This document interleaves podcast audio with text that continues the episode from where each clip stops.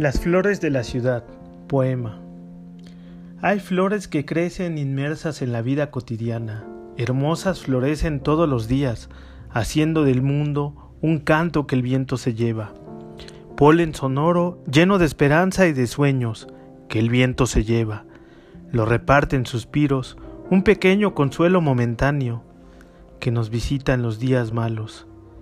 Esas flores respiran el humo negro de las ciudades, se cubren de polvo y sin embargo no se secan, permanecen radiantes y hermosas, como un sol que emerge en el abismo, como un sol que calienta las mañanas de invierno.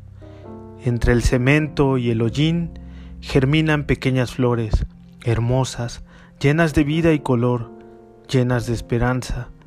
Habitan las grietas, y los rincones que la luz ilumina. Nada las vence, ni la lluvia ni el aire, tampoco la oscuridad ni el miedo. Entre la gente común también germinan hermosas flores. Un bello jardín puede levantarse aún entre lo cotidiano. Una luciérnaga puede vivir con su luz milagrosa dentro de la vida común, entre la gente. Un rayo de luz puede penetrar la más sórdida penumbra. Una mariposa vuela buscando refugio en plena tormenta.